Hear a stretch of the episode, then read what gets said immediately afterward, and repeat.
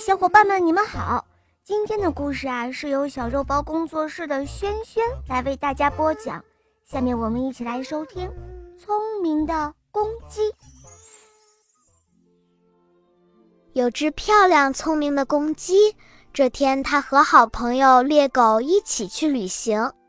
他们走了一天，天快黑的时候，来到了一片树林里。公鸡找了棵大树。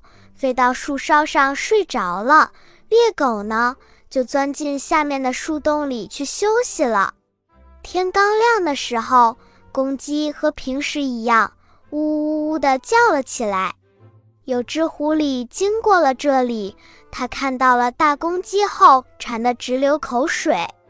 可是狐狸不会爬树，它想用甜言蜜语把公鸡骗到树下来。公鸡一眼就看穿了狐狸的诡计。公鸡想：“我得赶紧唤醒猎狗，帮我对付狐狸。”于是，公鸡对狐狸说：“树洞里有梯子，你把梯子拿出来，我好下来，好吗？”狐狸急忙把爪子伸进了树洞，一下摸到了一个细细长长的东西。它使劲地拽出来一看。原来是只猎狗，此刻狐狸还抓着猎狗的尾巴呢。狐狸吓得魂飞魄散，掉头就跑。它跑了好久好久，才逃脱了猎狗的追捕。